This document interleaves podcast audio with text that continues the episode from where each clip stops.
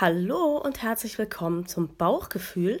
Das ist dein Podcast für eine alltagstaugliche, gute Ernährung mit Genuss. Heute, ihr werdet es gar nicht glauben, haben wir die erste kleine Jubiläumsfolge. Das ist nämlich die Nummer 10. Und ähm, ich bin total stolz darauf, dass ich es bis dahin geschafft habe. Und ich bin ganz stolz auf dich, dass du es bis dahin geschafft hast, dass du immer wieder eingeschaltet und mir die Treue gehalten hast. Und deswegen habe ich am Ende dieser Folge auch ein kleines Jubiläumsangebot, was für dich vielleicht interessant ist. Aber natürlich bist du jetzt als erstes neugierig auf das Thema, mit dem wir uns heute befassen. Und dieses Thema, das heißt sieben Tage ohne. Wollen wir loslegen? Bauchgefühl, dein Podcast für eine alltagstaugliche, gute Ernährung mit Genuss. Möchtest du dich im Einklang mit deinem Körper passgenau ernähren? Dann bist du hier genau richtig. Komm doch mit. Ich begleite dich auf dem Weg zu deinem neuen Wohlfühlkörper. Klingt das gut? Dann lass uns loslegen.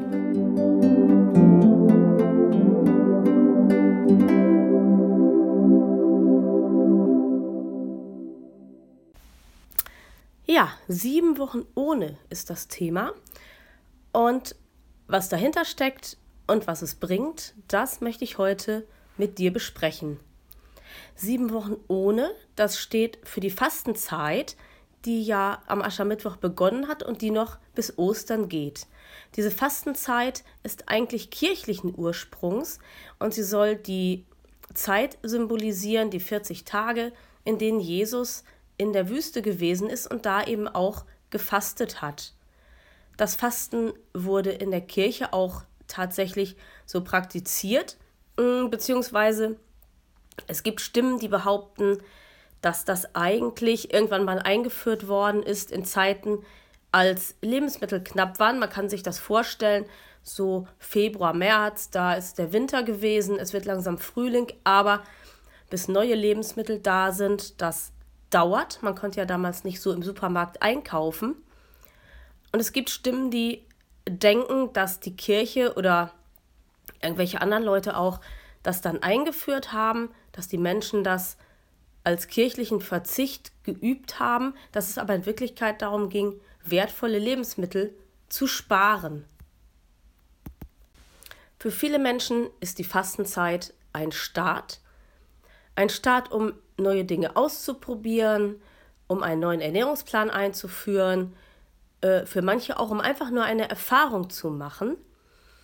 Und dann, das ist eigentlich der Grund, warum ich mich heute für dieses Thema entschieden habe, um mal zu gucken, was bedeutet das denn hier für uns im Hinblick auf eine alltagstaugliche, gute Ernährung mit Genuss und was bedeutet es auch, das kann ich ja da mache ich ja aus meinem Herzen auch keine Mördergrube, das kann ich auch nicht verschweigen. Mein Steckenpferd ist natürlich das intuitive Essen. Und was bedeutet sieben Wochen ohne im Hinblick auf das intuitive Essen? Gucken wir uns doch erstmal an, wie das ist mit dem Fasten. Denn da gibt es ganz viele verschiedene Arten und ganz viele verschiedene Techniken. Was uns hier im Bauchgefühl immer wieder begegnet, also in der Mailingliste und auch in der WhatsApp-Gruppe, das ist das intermittierende, Achtung, Fasten. Was bedeutet das? Das heißt, ich faste 16 Stunden, zumindest dann, wenn ich 16,8 mache, oder ich mache intermittierendes Fasten 5 zu 2, dann faste ich zwei Tage und fünf Tage nicht. Im Prinzip heißt das, ich verzichte je nach Fenster in der essfreien Zeit auf das Essen. Und dann gibt es ja auch die sogenannten Fastenkuren, die ehrlicherweise aber niemals äh, sieben Wochen dauern, weil das wäre dann doch ein bisschen viel. Das machen ja viele Leute zu Hause oder auch in Kliniken, wo man eine Woche oder 14 Tage einfach fastet, also Essen fastet, aufs Essen verzichtet. Da trinkt man dann aber Brühe oder frisch gepresste Fruchtsäfte, weil es eben doch ganz ohne Nahrungszufuhr dann auch nicht funktioniert. Man braucht ja doch ein gewisses Maß an Kohlehydraten, damit man wenigstens Energie hat, um den Stoffwechsel aufrechtzuerhalten. Und ähm, das ist schon das, was ein Stück weit problematisch ist, dass man eben jeglichen Pfad von einer ausgewogenen Ernährung verlässt, wenn man so eine vollständige Fastenkur macht. Und deshalb soll das eben auch unter professioneller Aufsicht gemacht werden. Warum machen die Menschen das? Also das intermittierende Fasten, das ist ja eher eine Form der Diät, da geht es um Reduzierung des Körpergewichts. Und die Leute aber, die jetzt so ein, eine Fastenwoche machen oder eine Fastenkur, da meint man, dass der Körper dadurch, dass man ihn völlig entleert und dadurch, dass man dann eben auch so praktisch kaum Nahrung zuführt, dass der Körper sich dadurch reinigt, weil er eben an die Reserven geht und weil, glaubt man, Entschlackungsprozesse stattfinden, die dann dazu führen, dass der Stoffwechsel sich wieder regeneriert. Das ist zweifelhaft. Es gibt viele Richtungen der Wissenschaft und vor allem der Naturmedizin, die daran glauben. Die Schulmedizin glaubt es eher nicht. Die sagen, es bilden sich keine Schlackenstoffe im Körper, die der Organismus dann ausschwemmen müsste, denn sonst müssten alle Menschen, die nicht fasten, äh, oder beziehungsweise als die Menschheit damals nicht bewusst gefastet hat, müsste die Menschheit ausgestorben sein. Man kann darüber denken, wie man will. Ich kann aus meinem eigenen Empfinden sagen, ich glaube, so eine vollständige Fastenkur wäre für mich nichts. Intermittierendes Fasten, was ja was ganz anderes ist, da ähm, wäre ich denn eher offen, aber ein vollständiger Verzicht auf Nahrung käme für mich tatsächlich nicht in Frage.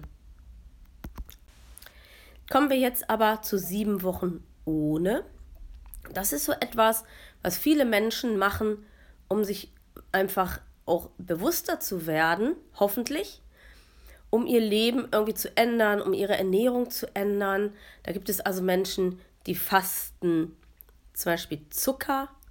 Es gibt Menschen, die fasten Fleisch.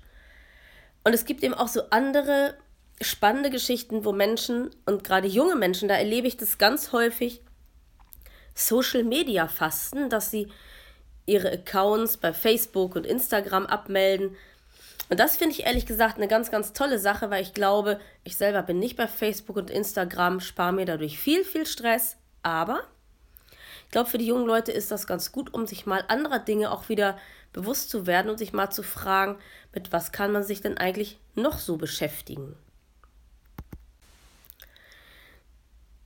Die evangelische Kirche, die hat ein ganz, ganz spannendes sieben Wochen ohne Motto rausgegeben und da war ich ehrlich gesagt ein bisschen entsetzt. Andererseits fasziniert es mich doch, dass die Kirche sich damit beschäftigt. Da geht es nämlich um sieben Wochen ohne Lügen.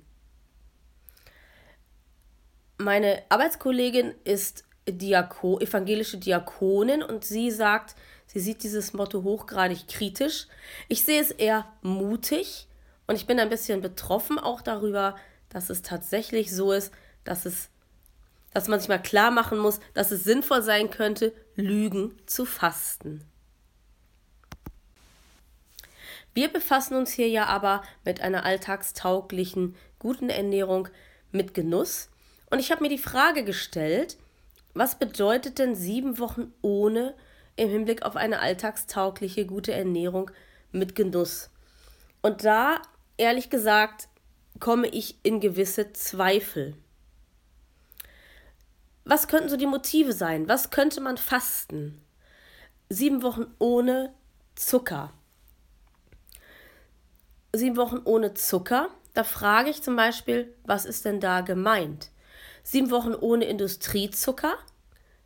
Damit könnte ich gut leben. Das finde ich sehr sinnvoll, weil es tatsächlich so ist, dass wir ja einmal durch Süßigkeiten und so weiter viel Industriezucker aufnehmen auch durch Zucker in Tee und Kaffee.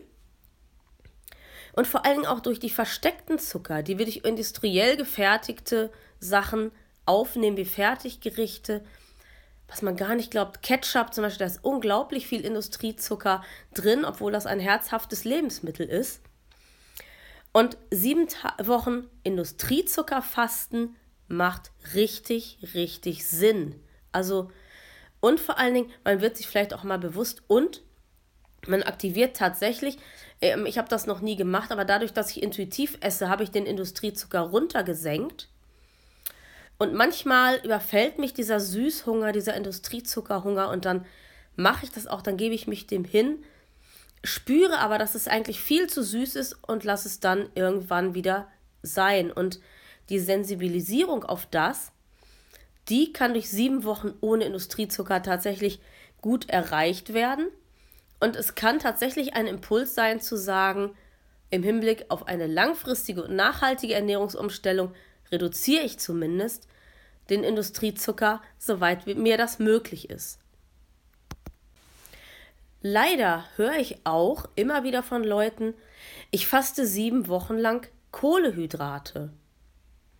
Natürlich, der Industriezucker ist auch ein Kohlenhydrat und dieses Kohlenhydrat äh, ist schnell verfügbar, kurzkettig, lässt den Blutzuckerspiegel hochschnellen und ist deswegen nicht unproblematisch, denn diese Blutzuckerspitzen führen zu Heißhunger und diese Heißhungerattacken können dazu führen, dass man zu viel isst und das wiederum kann zu Übergewicht führen. Was bedeutet, wenn ich Industriezucker faste oder beziehungsweise Industriezucker reduziere, dann kann das ein wertvoller Beitrag zu einer Diät sein. Kohlehydratfasten, das kann bedeuten, dass man auch auf langkettige, wertvolle Kohlenhydrate verzichtet, die uns lange satt machen und die einfach wichtig sind, damit wir eine gewisse Energie haben. Ich weiß gut, dass es im Zuge der Diäten immer wieder Low-Carb-Bewegungen gibt, die sagen, wenn wir wenig Kohlenhydrate essen, so wenig wie möglich und ganz, ganz viel Eiweiß, dann werden wir abnehmen. Das stimmt. Es ist aber die Frage, wie wir uns dabei fühlen. Und Kohlehydratfasten, das kann zu Schlappheit führen, das kann zu Kopfschmerzen führen und auch das, auch der Verzicht auf langkettige Kohlehydrate kann Heißhungerattacken machen. Und dann sind wir an dem Punkt, den ich eben schon benannt habe, nämlich Gewichtszunahme. Von dem Konzept Kohlehydrate fasten zu wollen, würde ich ehrlich gesagt abraten. Sieben Wochen ohne Fleisch wäre auch eine Idee. Und bei dieser Idee muss man aber bedenken, dass man auf wertvolle tierische Eiweiße verzichtet, die für unseren Stoffwechsel sehr wichtig sind. Und deswegen würde ich bei sieben Wochen ohne Fleisch immer fragen, aus welcher Überzeugung passiert das denn?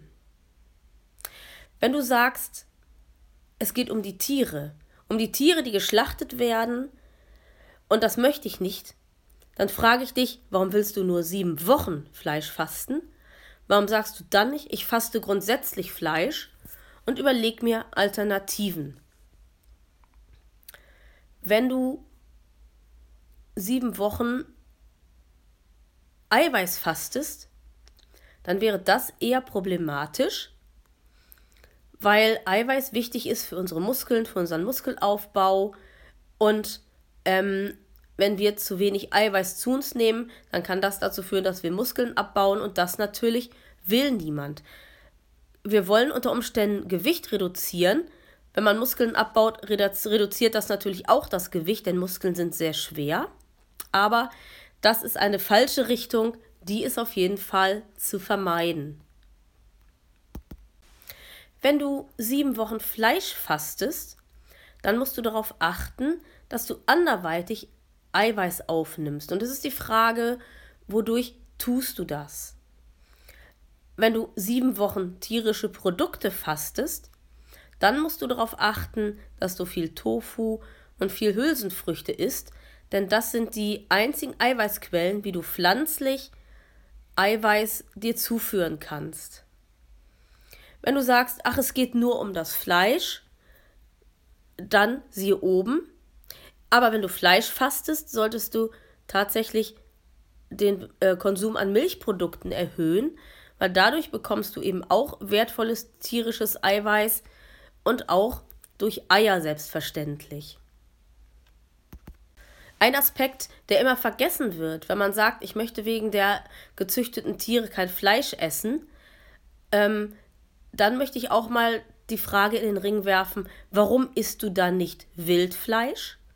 Denn das Wild, was geschossen wird, das wird ja nicht gezüchtet, sondern das wird geschossen. Und zwar auch nicht, weil der Jäger Lust hat, wilde Tiere über den Haufen zu schießen, sondern das Wild wird zur Hege abgeschossen. Also es geht darum, dass wir, was natürlich auch umstritten ist, ähm, ob wir wirklich das Recht haben, einzugreifen in die Natur, um Wild abzuschießen, damit die nicht unsere Wälder kaputt machen, damit Tiere nicht überhand nehmen, damit wir eben unsere Landwirtschaft und so weiter betreiben können. Aber sei es drum, wenn du sagst, du isst kein Fleisch, weil du nicht möchtest, dass Tiere schlimm gehalten werden, dann kannst du zumindest ohne Probleme Wildfleisch essen. Und das im Übrigen ist im Eiweiß hochwertig, ist aber sehr, sehr fettarm und im Hinblick auf eine alltagstaugliche, gute Ernährung mit Genuss eine absolute Empfehlung. Eine weitere Fastenalternative oder eine weitere sieben Wochen ohne Alternative könnte natürlich auch noch sein, sieben Wochen ohne Fett und davon würde ich dir natürlich komplett abraten, weil das Fett wird tatsächlich gebraucht. Gute Fettsäuren, gute pflanzliche Fette sind wertvoll und notwendig für unseren Körper. Auch ähm, tierische Fette wie Butter und Sahne sind nicht so schädlich und nicht so schlimm wie ihr Ruf. Natürlich alles in Maßen. Wenn du sieben Wochen ohne machst, was das Fett betrifft, dann kannst du versuchen, die gesättigten Fettsäuren zu reduzieren. Die kommen aus tierischen Produkten und was du vor allen Dingen versuchen kannst, und das macht Sinn, sieben Wochen ohne Transfett. Das wäre total super. Dann würdest du nämlich auf Frittiertes verzichten, du würdest auf industriellen Kuchen und auf Süßigkeiten, auf Margarine und auch auf fertige Wurstwaren verzichten. Und das wäre auf jeden Fall ein riesen, riesen Gewinn für dich und deine Gesundheit. By the way, wenn du trotzdem auf dein sozusagen Brot mit Aufschnitt nicht verzichten willst, dann kannst du solche Sachen wie ähm, gekochten Schinken oder so gegrillten Putenaufschnitt und Bratenaufschnitt und sowas, das kannst du ruhig weiterhin essen, denn das ähm, enthält, wenn überhaupt, kaum Transfette, denn das ist ein im Verhältnis cleanes, gewachsenes Produkt ähm, was eben nicht industriell wie Wurst noch irgendwie erhitzt, verarbeitet und sonst wie manipuliert worden ist. Nur noch mal kurz eine Fußnote zu den Transfetten. Ähm, die sind eben deswegen so ungesund, weil das sind Fette, die es in der Natur gar nicht gibt. Die, Indust äh, die Industrie, wenn sie Lebensmittel verarbeitet, ähm, dann fallen die so nebenbei mit ab sozusagen und man isst die und der Körper kann eigentlich gar nicht richtig was damit anfangen, weil unser Organismus darauf überhaupt gar nicht trainiert ist, Transfette zu verdauen und das ist eben hochgradig ungesund ist. Ähm, die Wurzel allen Übels, was Zivilisationskrankheiten und so weiter angeht und soll sogar auch zellentartend, also krebsfördernd wirken. So viel mal noch als Fußnote zum Transfett und als Begründung, warum das wirklich super ist, Transfett möglichst zu reduzieren. Und last but not least, sieben Wochen ohne. Da ist natürlich der Klassiker Genussmittelfasten. Wir hatten das vorhin schon vom Zucker. Da kann man natürlich auch sagen, Süßigkeiten fasten, Fastfood fasten. Das ist aber gar nicht so unbedingt das, was ich, obwohl das auch Genussmittel sind, an dieser Stelle gar nicht meine, sondern sieben Wochen ohne Alkohol, sieben Wochen ohne Nikotin oder sieben Wochen ohne Koffein. Das ist ganz bestimmt eine super Sache. Das kann man auf jeden Fall machen. Jetzt ergibt sich noch die Frage, wie halte ich das denn durch? Oder beziehungsweise vielleicht hast du auch für dich festgestellt, dass du dann eben doch Schwierigkeiten hast mit sieben Wochen ohne, weil du vielleicht doch auf das falsche Fastenpferd gesetzt hast, sozusagen. Und da ist immer so der Punkt, dass ich denke, wenn man sich das vornimmt, sieben Wochen, das ist ganz schön lang. Und deswegen muss die Motivation dazu auch stimmen. Das heißt, frag dich, warum eigentlich? faste ich? Faste ich, weil ich jetzt für mich irgendwas erreichen, irgendwas ausprobieren will? Oder faste ich, weil die Kirche das will? Oder faste ich, weil irgendjemand anders das auch macht? Also die Grundmotivation zum Fasten muss stimmen, sonst wird es schwierig werden, das durchzuhalten. Und jetzt abschließend habe ich noch was anderes, einen anderen Aspekt, nämlich hier im Bauchgefühl-Podcast, da geht es ja um dich und um deinen Wohlfühlkörper. Und ich habe das vorhin schon gesagt, dass an das Fasten oft so viele Erwartungen geknüpft sind und hinterher ist man enttäuscht, weil es doch gar nicht so viel gebracht hat und weil es vielleicht auch gar nicht so nachhaltig ist. Und da möchte ich ähm, im Hinblick auf den Wohlfühlkörper auch noch mal kurz drauf eingehen, denn sieben Wochen ohne ist super, wenn man das richtige sieben Wochen ohne macht. Aber was ist denn danach? Wenn sieben Wochen ohne für dich ein Experiment ist, um zu sagen, boah, das ist jetzt cool, das kann ich auch weitermachen, dann wäre das super, dann wäre das nachhaltig, dann würde sich auch im Hinblick auf deinen Wohlfühlkörper und dein Körpergewicht etwas tun.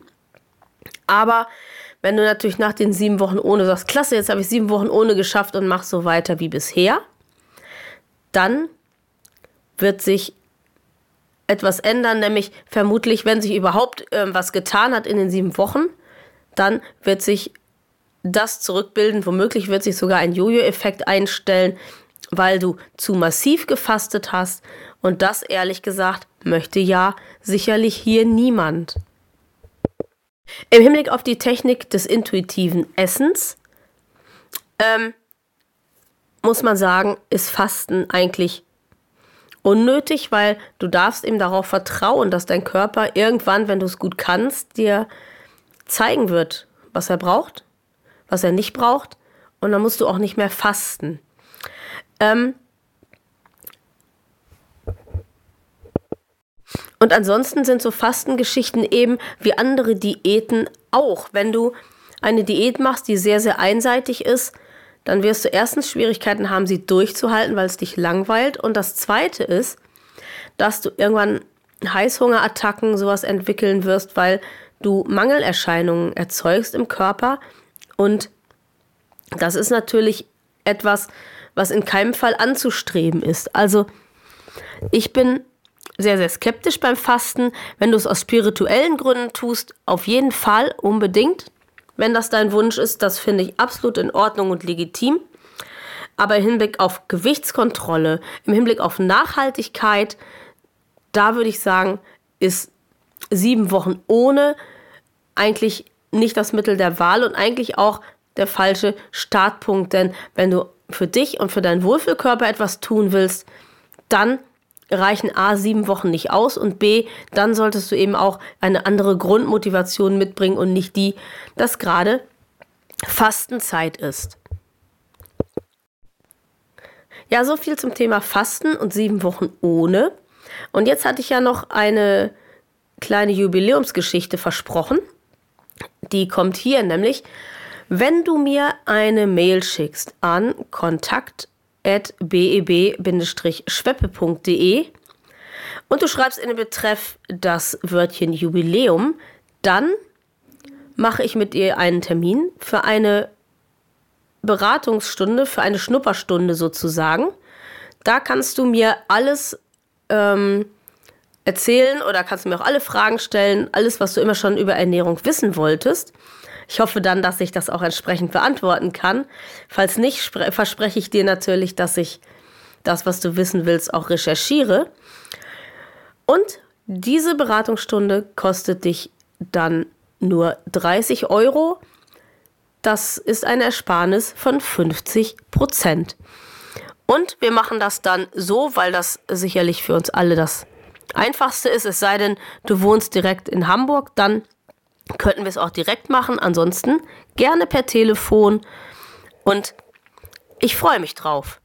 Ich wünsche dir bis dahin, wenn du fastest, eine gute Fastenzeit, dass du das gut durchhältst, dass du das Fasten nicht brechen musst. Und allen anderen wünsche ich, dass sie gute Wege finden für sich und ihren Wohlfühlkörper und dass sie sich bloß nicht stressen lassen, weil im Moment gerade die Fastenzeit ist. Ich wünsche dir was und bis zum nächsten Mal. Das war Bauchgefühl von Blinzeln. Wenn du uns kontaktieren möchtest, dann kannst du dies gerne tun per E-Mail unter podcast.blinzeln.org. Du kannst auch gerne unser Kontaktformular nutzen. Das findest du auf der Homepage www.blinzeln.org. Und wir schreiben Blinzeln mit einem D in der Mitte. Möchtest du uns vielleicht einen Beitrag für den Podcast auf den Anrufbeantworter sprechen? Auch das ist kein Problem. Aus Deutschland wähle bitte die 05165 439461. Nutzer aus dem Ausland lassen einfach die erste 0 weg und wählen vor der 5 die 0049. Wir bedanken uns für dein Interesse und hoffen sehr, dass du auch bei der nächsten Folge wieder mit dabei sein wirst.